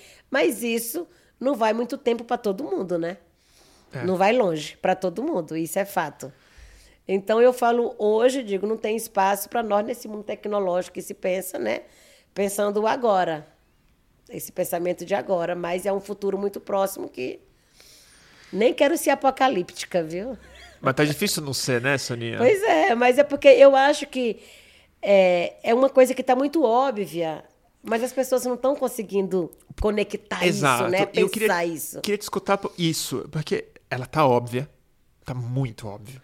Tá evidente em todos os lugares, na temperatura do planeta, na pandemia, na economia, na depressão das pessoas, na loucura das pessoas. E eu sinto. Tudo bem que eu, eu vivo numa certa bolha, mas acho que bem para além dela, tem muito mais gente que está começando a entender isso. Que esse presente não dá futuro. Que esse sistema daqui vai bater num muro acelerado. Uhum. É, eu acho que muita gente está despertando para isso, Tá sabe? despertando para isso. Mas o, mas o que eu acho que tem esse despertar, essa ficha tá caindo. Você vê a ONU falando disso abertamente. O secretário da ONU falou assim: temos cinco anos, oito anos para resolver É. E coisa que a gente fala há milênios Há de milênios. ano, né? A gente É. fala, fala, fala, mas ninguém nunca deu ouvido. Não, vamos crescer, vamos acelerar, vamos desenvolver, É. vamos, né? Assim, Vamos e nós estamos aqui, explorar. né? Os coitadinhos. É. Nós estamos aqui, né, pelo ponto de vista dos coitadinhos. É. E eu acho que agora tá na hora, né? A, a bancada indígena quer assumir o Congresso, quer assumir ministérios, né? Porque eu acho que tá na hora da, do mundo olhar pra gente, não por esse ponto de vista do coitadinho, sabe? Mas olhando pra gente, assim, pela potência que a gente é, né? Pela, pela, pelo modo de vida que a gente tem, simples, mas que é o que está aí, né? É, De, de orientação para o futuro, né? Então tem que olhar para a gente assim mesmo, valorizando o que a gente faz para garantir a vida de tanta gente, né? É. E, e é bem como fala o Copenau, né? Estão segurando o céu em pé ainda, né? Segurando ele ali. Exato, né? Mas o, o, Acabei eu- de encontrar com ele ali, viu? Ah, ele estava aqui. Davi São- Copenau tá aqui. Ele tá em São Paulo? Ah, você sabe que eu, que eu encontrei com ele, eu só o conheci uma vez. Foi lá no território Yanomami.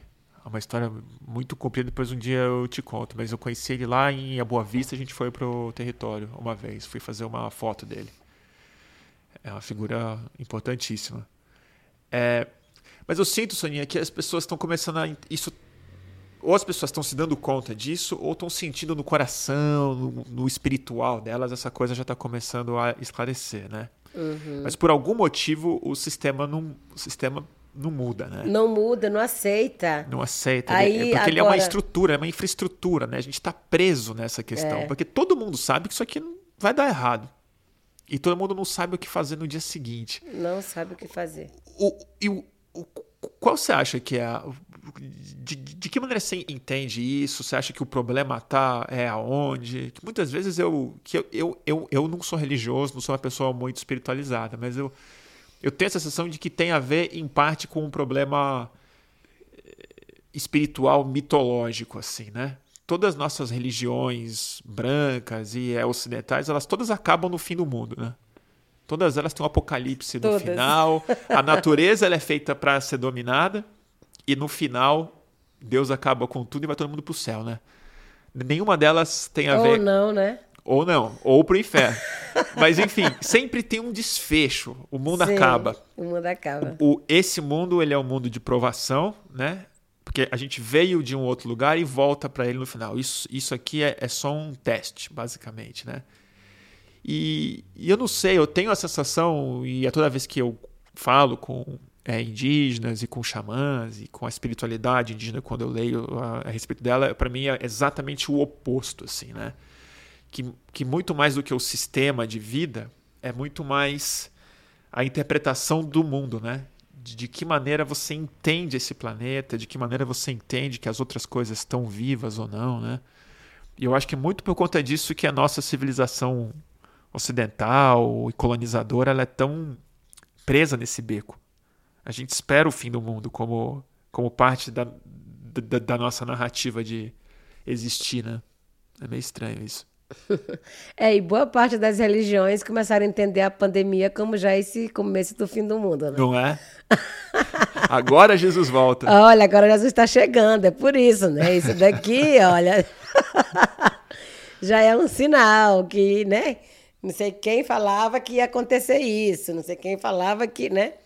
Ia ser assim. Então. É, o pessoal acha que a Terra é plana, né, Soninha? Então, sei lá. é, eu não sei, eu não sou muito de acreditar que o mundo vai acabar, não, né? Assim, desse jeito e de. Eu também não. O, o fogo, a água. Mas eu acho que a gente mesmo está se autodestruindo, né? É. Não é culpa de Deus, né? Eu acho que não, não, não é culpa. Enfim, é, é, essa falta de consciência mesmo das pessoas, né? De, não, de, de entender que pode fazer o que quer, o que quer e tudo é, é, é infinito, né? E, na verdade, nós estamos cada dia mais é, sentindo né, que a gente precisa mudar os comportamentos. É claro que eu não tenho receita de jeito nenhum para nada, né? Não tenho receita de como é que vai que isso vai acontecer. Mas eu acho que as pessoas, é, é, sei lá, adquirindo algumas consciências mesmo dessas conexões, sabe?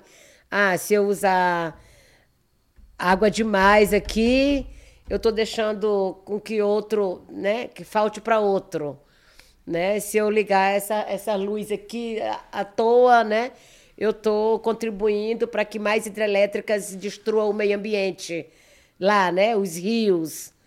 Então, eu acho que é, é um pouco mesmo dessa consciência do, do consumo, sabe? Uhum. Do consumo dentro da sua própria casa. É, é claro que eu estou dizendo aqui uma coisa, ah, todo mundo, ah, mas é os governos, é os governos. Tudo bem, né? Tem que ter essas questões mesmo macros, né? Discutir dessa mudança geral. Muito, né? É. Mas eu acho que é, se você muda dentro da sua casa, você consegue influenciar também coletivos, porque tudo vai se transformar a partir dos coletivos. Ninguém vai conseguir realmente sozinho, né? E os coletivos juntos começam a ter essa consciência até de eleger pessoas mais comprometidas, mais conscientes também, sabe? Que possa propor novas políticas. E, e aí o consumo também, né? A sua forma de consumo, se você vai deixando de, de consumir isso que vem de áreas degradadas, de, de exploração né? ambiental, tudo, diminui também a demanda né? para essas produção. Então, é, é difícil, né? Mas, tipo, é uma lógica também que tem aí que eu sozinha não mudo o mundo, mas as pessoas juntas podem, né? Influenciar aí. Nesse sentido de reduzir a, a, a demanda, né? Se a gente reduz é, a procura, né? A oferta também tem que diminuir, é. né? E aí essas empresas todas que faz e produz, produzem muito, sempre porque tem muita demanda, se não tem, eles vão reduzindo também e automaticamente vai se reduzindo esses, esses impactos, né? Bom, então eu digo que a gente está se autodestruindo nesse sentido, né? Porque nós estamos cada vez mais, é, sei lá, demandando para essas empresas provocarem isso, né? É. Soninha, bom, tem algumas coisas que eu ainda queria te perguntar. Uma delas, voltando um pouco na questão do clima.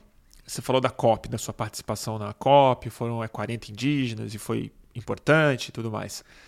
É, novamente, eu vou retomar a conversa que eu tive com o Randolph aqui na última vez. Eu pressionei muito ele na questão do clima. Eu fiquei perguntando para ele se os políticos falavam a respeito disso. Fala não. Fala não. Fala nada.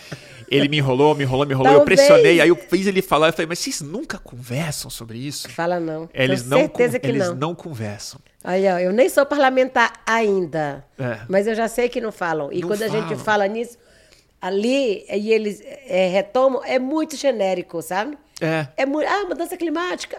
Sabe assim? É como se fosse um dos problemas, assim. É, ah, tem mudança é, climática, é. tem custo do não sei o quê, tem a tarifa do não sei o quê, tem o. E Quando... o pior, eles acham que é um tema da moda. Entendeu? É um tema da moda e que tá falando nisso e fica, não sei o quê, aí, aí fala por essa abordagem assim, sabe? Da moda, não por uma necessidade urgente. Sabe? Existencial, né? Não falam. Eu sei que não falam, porque eu, eu já fui no Congresso várias vezes falar sobre é, os impactos das mudanças climáticas, né? sobre a crise climática mundial. Eu já falei muito disso. E aí. Você falou com o Lula já disso? Eu já falei. Não. Não, né? Não, nunca falei Fala com, com ele se tiver isso. chance, porque assim, eu não acredito que esses chefes de Estado não é um assunto para eles. Porque eu já encontrei com um é político em todo lugar. Na mesa de bar, na política, no cinema, na festa e tal. E eles falam de tudo. Uhum. Fala de futebol, fala de novela, fala de Big Brother, fala de fofoca, fala de orçamento, fala... não fala de mudança climática. É. Olha, no ano passado, na, na COP, né? Mais uma vez. Aí a gente foi com as delegações e levamos a nossa campanha, demarcação já, e falando com todo mundo sobre a importância de demarcar a terra indígena. Sem demarcação não há clima, sem demarcação não tem solução para a crise climática, sabe? A gente foi com umas coisas assim. E aí a gente reuniu com várias, né, é, várias representações do Poder Executivo, né, é, do Parlamento Europeu, do Príncipe Charles, né? Fomos lá com O Príncipe Charles é um pouco preocupado mesmo, é, né? é, fala. ele tem algumas iniciativas ali, né? Ele fez a, juntou lá, fez a Carta da Terra, Sim, né? sim. E tal. É, falamos com a princesa da Bélgica, não sei da onde. Foi aí. Com o DiCaprio. DiCaprio, né? John Kerry dos Estados É. Unidos. Então a gente conversou com muita gente nessa COP, entendendo que essa agenda ela é diversa mesmo, né? Claro. Tu vai lá para poder falar ali, tal, mas tu tem que ir influenciando também outros atores, né? Então a gente teve muita agenda é, ali. Aí Bolsonaro não foi nessa COP, né? Ano passado. Ele não foi, mas foi algumas pessoas aí do. Ele mandou quem? Mandou o Paulo Guedes? Ah, eu não sei quem foi, Não eu foi não me lembro. acho que foi o ministro da- Porque ele foi na primeira semana. E, e aí, eu, eu não sei, foi lá no primeiro dia. Mas aí, o que, que é? Eles apresentaram ali uma proposta, né? Porque, olha só, no governo Lula, o Brasil liderou essa pauta climática É, eu lembro. na, na, na, na COP, né? Ainda era pouco, mas era mais Ainda do era que todo pouco, mundo. mas é. era mais do que o mundo inteiro. É, Tava ali na frente e tal. Eu lembro. Aí, Em Copenhague, né? Que Lula fez aquele, Exato. aquele discurso forte dele. minha primeira COP foi lá, em Copenhague, É? a primeira, né? Foi importante aquela COP. É.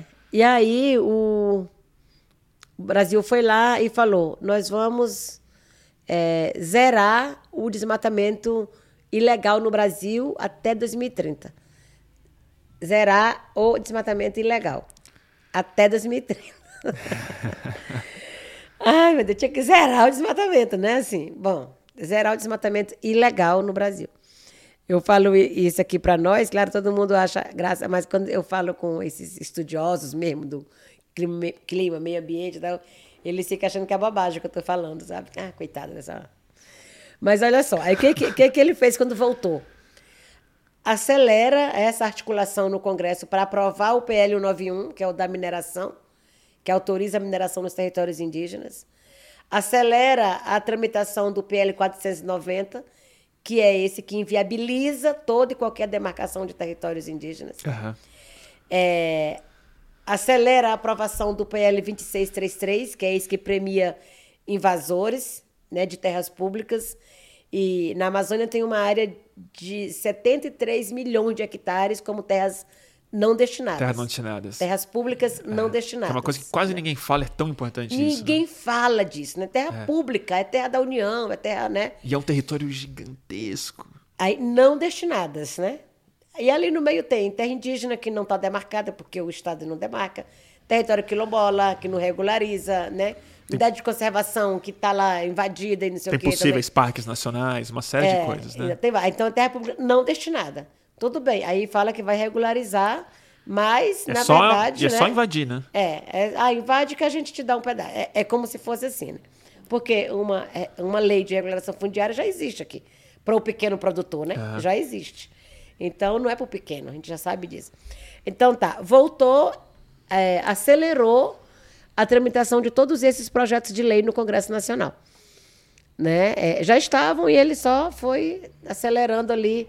Aprovou o 490 em junho do ano passado na Comissão de Constituição e Justiça É, eu lembro. aprovou o 2633 na, na, na Câmara, tá agora para ir para o Senado, né? Aprovou um requerimento de urgência para tramitar o PL 191, que é o da mineração, né?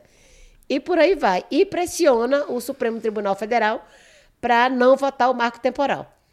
Né? Não votar não quer dizer que quer, não quer adotar o marco temporal, quer impedir uma decisão para continuar nessa insegurança continuar. jurídica e seguir mesmo aí com essas- a boiadinha. essa situação não resolvida e a boiada passando, né?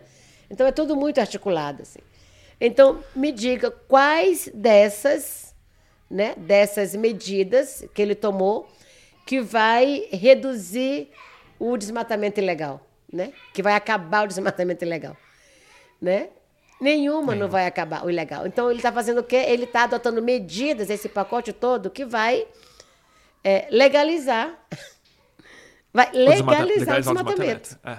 Vai legalizar a destruição. Então, o ilegal sai porque agora é, é legal. Então, quando chega 2030, é. zerou o desmatamento, desmatamento ilegal. Porque agora pode desmatar tudo. Zerou porque agora está legalizado, entendeu? Por tá, lei, le é. tá legal, né? Agora não é mais ilegal, agora é legal. Então, não foi acabar com o ilegal, foi legalizar, né? Então, não é uma coisa assim que a gente falando fica parecendo que é bobagem. Mas quando tu junta essas medidas todas, que é totalmente na contramão do que precisa ser feito para zerar, né? Você percebe que é um, negócio, é um projeto que está ali armado para isso, né? E Soninha, totalmente planejado. Você tem. Nossa, tem uma criançada aqui na porta de casa. O pessoal vai ter que me desculpar, é que eu moro num apartamento tem vizinho. É, Deixa eu te perguntar uma coisa. Qual, qual, qual, o seu otimismo, qual a sua esperança, qual o seu realismo em relação à possibilidade do próximo governo Lula é, ser um governo que põe a mudança climática no centro das nossas preocupações como país?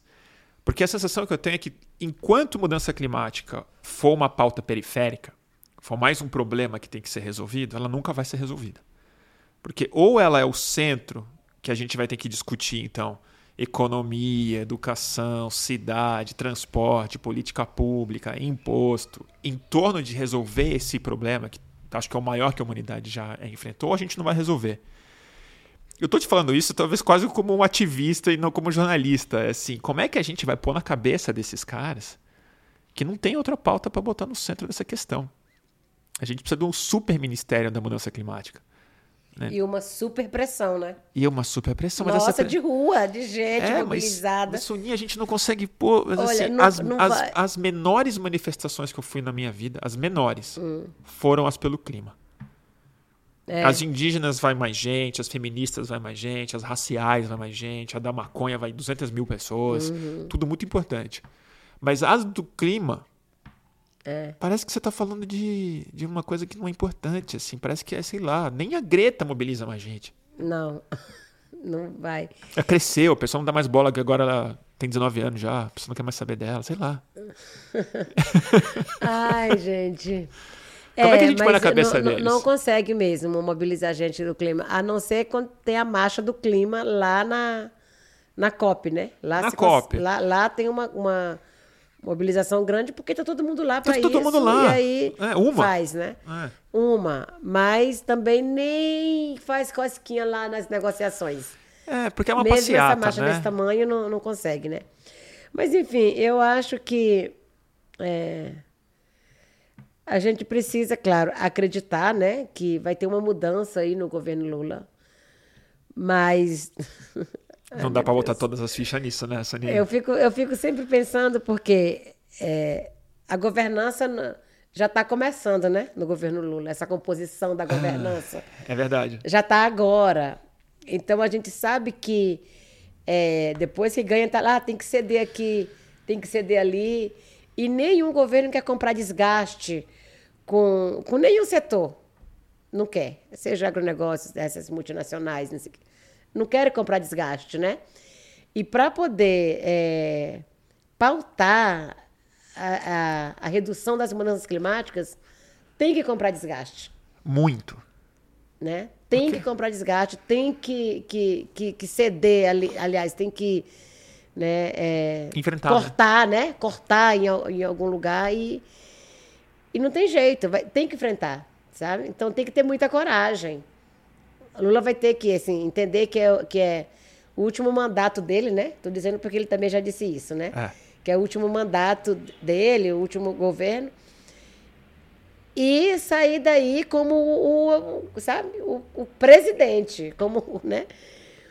A, a pessoa que revolucionou essa pauta. Acho que ele precisa colocar para cima mesmo, sabe? Fala isso para ele, Sonia. Porque se vem de um presidente pautando assim, claro que vai ter a, a resistência, né? Vai ter, não tem jeito. Mas pelo menos mais pessoas vai saber, sabe, da urgência. Porque né, é, é o governo que está falando, é o presidente, é a autoridade máxima do país que está dizendo que tem que mudar aqui, tem que mudar ali, que é preciso né, é, enfrentar esses é, os cortes, né? Assim, as, enfim, eu nem sei quais as palavras que coloca para isso, mas eu só só entendo que tem que ter coragem para assumir isso, né? E entender como urgência. E, e a gente junta ali, ó, na base, na pressão, sabe? De rua, de congresso. Por isso que é importante falar, para além de eleger Lula, pensar nessa renovação também do Congresso Nacional, né? Falar da Câmara, falar do Senado. Meu Deus do céu, quem que fala de Senado, gente? E quando fala é só tá briga, ali, né? É um quando negócio fala é só assim, briga, né? meio que mono, parece que ninguém está nem preocupado com nada, todo mundo já morreu. É, é, são poucos senadores ali atuantes, ó, poucos. Pouquíssimos, né? Então, nós temos que pensar um Congresso Nacional atuante, sabe? Consciente. Por isso que é importante agora. E você está otimista em relação a isso? Fortalecer essas candidaturas, né? Tem que fortalecer essas candidaturas, tem que apoiar, tem que, tem que movimentar. Porque Lula eleito e um Congresso totalmente é, reacionário, parecido, né? conservador, como é agora, ruralista mandando, sabe? A gente sabe no que dá isso aí, né? A gente, a gente já Então viu. não, não, não vai adiantar, não vai, né? Vai ser. Não vai adiantar, é, é forte, mas assim, né? Não vai mudar muito, não vai que, que força que tem um presidente para poder, né? Adotar outras políticas, que força que tem, né? Não tem jeito. Então, nós temos que ter um, um Congresso ali que tem uma base aliada forte. E a pressão popular forte mais ainda, sabe? Para poder estar ali, na, né? Ou ajudando, ou pressionando, ou enfim. Bom, você falou, né, dessa bancada do COCAR, que vocês colocaram em pé, que tem em vários estados, né? Imagino. São. É quantas candidatas? Nina, olha, a gente tem. é, nós temos umas 25 candidaturas de mulheres até agora confirmada, considerando federal e estadual. Porque nós estamos Tá. olhando também para as assembleias Legal. legislativas, né? A gente deve ter umas 10 ou 12 federal, de diferentes partidos. E nós estamos, assim, com esse apoio, né, para as candidaturas mais progressistas, né? De partidos mais progressistas. E, no total, a gente deve ter umas 50 candidaturas confirmadas até É, agora, Bastante, sabe? hein? Legal. E Soninha, E aí nós estamos assim, nessa aliança, né, com a bancada feminista, com a coalizão negra por direito, Sim. né? A bancada do MST, né? MST também está lançando uma bancada em acompanhando. vários estados tem, né? As candidaturas federal. Então nós estamos nessa conexão também com essas candidaturas, né? Para a gente poder fortalecer o nosso campo também. E no Maranhão, por exemplo, né, tem a candidatura do MST, a federal, e nós entramos com uma dobradinha, na, com uma, desculpa, com uma coletiva no, na estadual. E daí tá fazendo essa dobradinha ali, a gente apoiando o indígena e sem terra, né? sem terra no Maranhão. É, e em alguns estados nós estamos fazendo isso. né? aqui, né, estamos com a bancada feminista, com a- as candidaturas negras, né?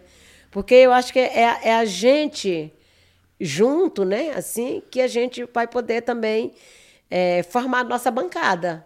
Eu estou falando para todo mundo, nós vamos ter que ter a bancada da terra. Tem a bancada ruralista, né? A nossa bancada vai chegar ali com cocá, com, né, com um chapéu de palha e tudo, a bancada da terra É. né? Então a gente ali tem que chegar forte também para poder ir para cima mesmo, né?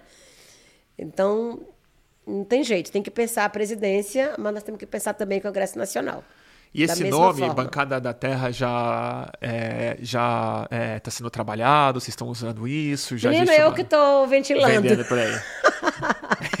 é que estou ventilando aí, estamos É que falando. E... É, não, porque eu tô falando sério, Para porque... quem eu falei, todo mundo gostou muito. É, porque o que eu acho é que isso precisa ser comunicado como campo. Porque uma preocupação que eu tenho, que para mim é uma das grandes tragédias do, do tipo de sistema político que nós temos, né? o tipo de voto, como ele é organizado, é que na eleição é a hora em que os aliados brigam. Porque tá todo mundo, todo mundo disputando meio que o mesmo campo de voto, né? É. Então, assim, o adversário é, seu esse ano não é tanto o Eduardo Bolsonaro. Ele vai ser quando você se eleger. Mas hoje o seu adversário, entre aspas, são pessoas que votam consciente, que pensam no meio ambiente, que estão entre você e a bancada negra e a bancada feminista, entre você e o, né, e o Douglas Belchior e o, e o próprio Boulos e a Marina Silva e tudo mais. Eu acho que é super importante que haja essa comunicação de que existe fora da competição, existe um existe a necessidade de é, uma, uma articulação, de uma, articulação, né, de uma, campo. de uma é. aliança, de uma clareza que vocês fazem parte de um projeto aliado, né? Não, claro, né? E eu, eu tô muito nessa, sabe? Eu tô muito nessa de, de não brigar ou disputar com nenhum desses que está né, dentro desse campo aqui de, de formar essa bancada, né?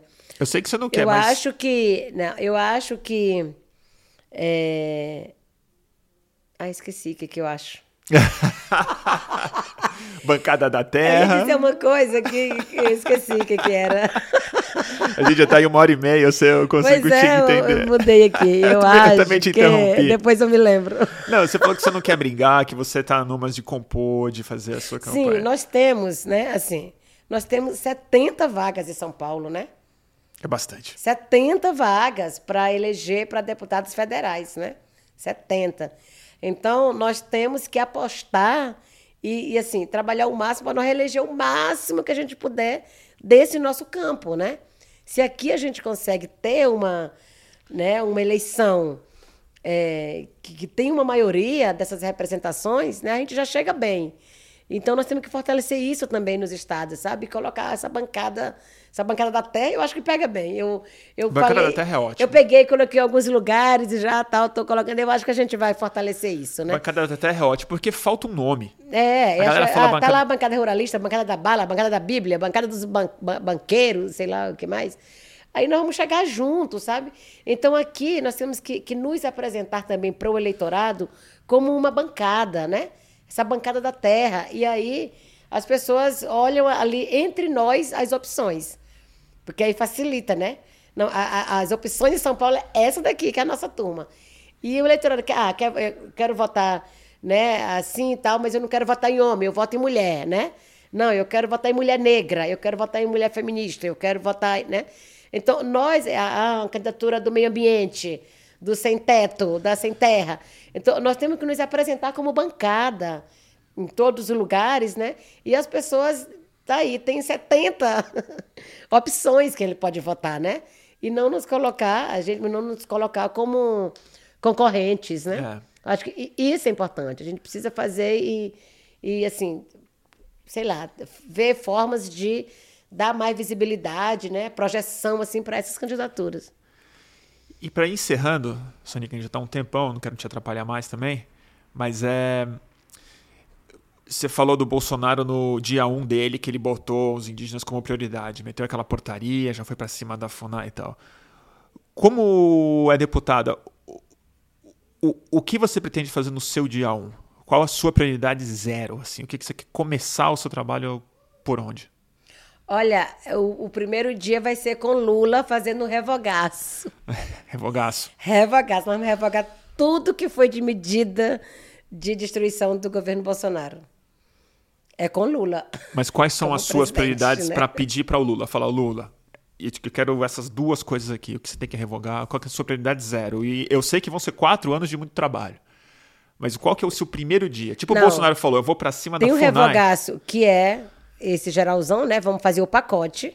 Vamos fazer Tá. o pacote, estamos listando, né? Mas nós temos ali, é, nós temos ali algumas, algumas terras indígenas totalmente com o processo concluído. Totalmente com o processo concluído, que não tem nenhum impedimento. Então, para mim, claro que não, não sou eu que, que assino, né?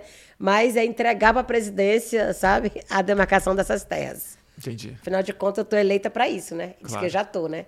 É. Vamos torcer, Eu Soninha. tô falando no futuro, né? No tô falando no futuro. dia 1 já. E tem uma outra coisa que aí eu sei que não é prioridade zero, ainda mais na sua plataforma, mas que é uma coisa que me preocupa muito. Que é o seguinte, o Lula tem falado por aí, falou ontem novamente no comício do Rio de Janeiro e tal, que ele não quer revanche, que ele não tá aqui para, que ele quer olhar para frente, quer pacificar o país e tal. Tudo, tudo bem, eu até entendo. Ninguém quer revanche, mas a gente quer justiça, né?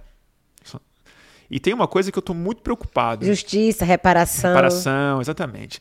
Eu estou muito preocupado, porque assim, a gente passou uma ditadura militar inteira vendo crimes e tal, e depois acabou a ditadura e dando o que deu, né? Os caras estão de volta aí e ninguém foi preso. Vai acabar o governo. O governo é Bolsonaro, possivelmente ele vai acabar. E a gente testemunhou quatro anos de crime atrás de crime, né, Soninha? Crime de direitos humanos, crime de genocídio, crime que o movimento indígena está levando, inclusive, para a AIA, que aqui no Brasil a gente não dá conta de julgar os nossos problemas e tal. Como é que você entende esse processo que a gente vai ter que passar como país, que além de reconstrução de tudo que foi destruído, o que, você imagina que a gente precisa fazer em relação aos responsáveis pelos últimos quatro anos? Como, como, como é que a gente não deixa isso passar batido como se fosse um pesadelo só? Aí, gente, falar de justiça é falar de cadeia, né? Eu sei que não está na sua alçada, mas a gente vai ter que resolver esse problema, né? Não, é, eu acho que, que tudo que foi agora, né, tem que ser apurado, né? Tem que ser apurado, tem que, que se concluir, né? É, investigar, concluir essa investigação e, claro, né? Penalidade para quem tem culpa. Mas, acho que não tem como fugir disso. Bruno, e você sabe? bota fé que isso vai ser possível? Olha, não é fácil, a gente sabe que não é fácil, né? Não é fácil, mas a gente tem que pressionar para isso, né? É. Eu acho que todo mundo, né? É uma outra missão nossa, né? É, já tem que pagar. É. É, porque não é nenhuma questão de revanche, né? Mas... É, gente, e, e, e, tornar inelegível para sempre, né? Porque ninguém é. merece mais esse povo de volta no poder, né? É, porque o que me preocupa não é uma questão só de vingança, de prender, de ver desprezo e tal. É o seguinte. É, não, é de evitar, turma, né? É de, de evitar isso, gente. De evitar repetição, for, né? Não pode. Não, certamente. Se a turma não for é, punida, eles, eles voltam, né, Sônia? Sei lá. E volta mais forte, né? É. Que aí acredita na impunidade. Que é o que eles né? montaram quatro anos em cima é, disso. Né? É, a impunidade é, é, promove, né? Então é isso. Eu acho que, que temos que pressionar para essa penalidade, não tem jeito. Não. Como forma mesmo de, de evitar, né? Que a gente volte a viver esse pesadelo. E, e para encerrar, Soninha, eu sei que você está na luta há muito tempo, é, é uma vida inteira de movimento social, luta política e tal. Mas você está com medo de que a sua rotina seja dentro do parlamento brasileiro? Você acha que ali você acha que é um ambiente especialmente selvagem ali? Hostil, né? Hostil. eu não tenho dúvida que esse congresso é um ambiente muito hostil né? Especialmente para mulheres, possivelmente especialmente para mulheres indígenas. Para né? mulher, né? para mulher indígena, eu não tenho dúvida que ali é. é, é Você se sente preparada? É, é porrada demais, sabe? Olha, eu, eu demorei muito para tomar essa decisão. Eu demorei demais. Eu nunca quis ser deputada, eu nunca quis ser parlamentar, sabe?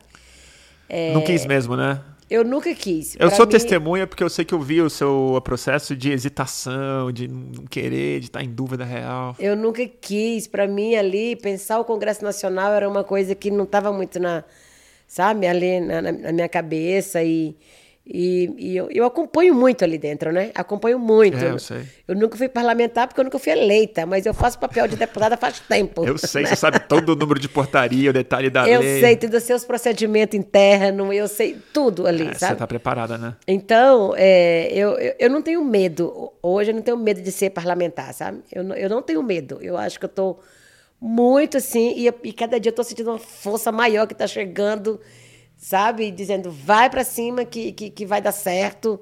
E, e mesmo assim, quando eu vejo toda essa violência contra nosso povo, quando eu vejo toda essa negação de direitos, sabe? Essa, essas. É, sei lá, essa vulnerabilidade que se acentua cada vez mais, sabe? E eu fico pensando, meu Deus, a gente precisa né, é, ter, ter força para mudar isso, né? ter espaço, ter poder que não adianta, né? Tem que ter poder. Então, isso me, me, me coloca para cima, me coloca para frente, assim, como não. Eu preciso ir, a hora é essa, a gente precisa, né? É, chegar junto mesmo tal.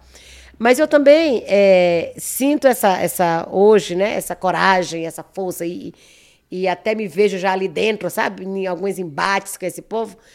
Porque, é, assim, eu não estou mentindo, eu não estou fazendo nada errado, sabe? Eu vou chegar ali com a verdade, com a minha verdade, defender o que eu acredito, sabe? que, que acredito que não é só ali dentro da Câmara, sabe? A gente tem muito que construir para fora também. É, tem, sabe? né? Muito para fora. Então eu me vejo muito ali, ali, mais como uma pessoa que vai conseguir ampliar também para além daquelas paredes do Congresso. E chamar gente, e juntar gente, sabe? E mobilizar, né? Tudo. Então eu tô assim, achando que vai ser bom. Eu também tô botando Conto fé, contigo Soninha. também, com todo mundo aí que tá nesse nosso bambolezinho, né? Pode contar comigo nesse sempre, nosso Soninha. bambolê aí pra gente revolucionar, sabe? Eu não quero é, ser eleita para ser ali é, mais uma deputada, sabe? Nada, eu quero ser a deputada. Quero chegar ali para poder provocar mesmo, Pra causar. para causar. É, isso. O futuro é Soninha. Isso que eu fiz, né, no movimento a vida inteira, então eu vou levar para outro lugar agora. né? Legal, Soninha. Queria te agradecer muito pelo seu tempo. Uma hora e quarenta já, acho que é o nosso mais longo podcast por enquanto. Meu Deus. É, mas tá bom o papo. Tu vai cortar umas partezinhas, né? Não, publica na íntegra. Não. Me fala, tem, tem, tem- tem mais alguma coisa que você acha importante de falar? Que você queria deixar o recado? Que faltou? É, não, acho que nem faltou, né? Mas reforçar isso, que agora é a vez da bancada do Cocá. Vamos aí olhar as mulheres indígenas que estão nessa disposição nos estados, né? É, eu aqui em São Paulo, com o movimento SP Terra Indígena, né? Quem puder, quiser conhecer, quiser se aproximar, né, da gente, a gente tem ali algumas missões assim, né, para todo mundo. E fala um pouco de- de- desse movimento, de que maneira que as pessoas podem ajudar. É, nós estamos aqui com essa pré-campanha, né? E, e o SP Terra Indígena é um movimento que foi criado para apoiar a, a nossa pré-candidatura e, né, que eu penso que vai se vai crescer, né, e vai, vai permanecer. E aí a gente está com algumas atividades, agendas e inclusive formando casas, né? Casas nos bairros e no- na cidade do interior que queiram fazer encontros, fazer reuniões, debates, conversas, enfim, né? Serem mini comitês, assim, de, de conscientização, de quer- debate. É, é, a gente tá falando assim, umas casas Amazônia, casa, sabe? A cada casa nós vamos dar um nome dessas casas, casa, sei lá, Casa Amazônia, Casa Jatobá, Casa IP, Casa... Que ótimo. Bora chamar o povo, né? O povo vindo, a gente vai se entendendo. E aí, é, o SP Terra Indígena tá, né? A gente está assim considerando as cidades, os bairros, as ruas de São Paulo que todo tem essa herança indígena, né? E a gente quer valorizar isso, né? A gente quer valorizar tudo que é de herança indígena que está aqui. Que é muita coisa, né, É, para poder sobrepor esses bandeirantes, né? Que estão aí tudo como heróis e tal, mas que a gente sabe bem, né? Então, acho que é hora de valorizar é, realmente, né? Quem são os verdadeiros heróis nessa história, né? E a gente começar a pensar como é que como é que a gente substitui, né? Tudo que está aí de monumento dos algozes, É, não, e é impressionante porque realmente isso, né? foi herói na história. Impressionante como São Paulo insiste em se definir como terra dos bandeirantes, o palácio, as É, estradas gente, e tal. pra quê? Mas tudo em São Paulo, você vai ver, todas as. Todas as é, aí não são as estradas, mas os municípios, os nomes de ruas, os nomes dos. É tudo é indígena. A gente já começou com umas avenidas Sônia Guajajara por aí. Ah, já meteram uma Sônia Guajajara aí? Aonde é? E que bairro que é? Não, vários lugares tá Vários aí agora para poder a gente Já tem a placa. chegando. então, é, tudo isso, né? Essas ruas, esses bairros, essas cidades com nomes indígenas, É, nome dos- é prova, né? É prova máxima de que São Paulo É, o vocabulário terra de São indígena, Paulo é né? muito indígena, É, é, que São nome- Paulo é terra indígena. Então, a gente quer fortalecer isso e as pessoas se sentirem parte, né? Nós estamos com um escritório ali na Galeria Metrópole, né, no segundo andar, e aí as pessoas podem ir lá e tentar conhecer mais também, e a gente E te acompanhar nas. tem uma turma ali que está, né, junto sempre para dar essas orientações. E aí acompanha nas redes, né, claro. Instagram, Guajajara Sônia, Twitter, Facebook. Agora estamos começando o TikTok. Ah, TikTok?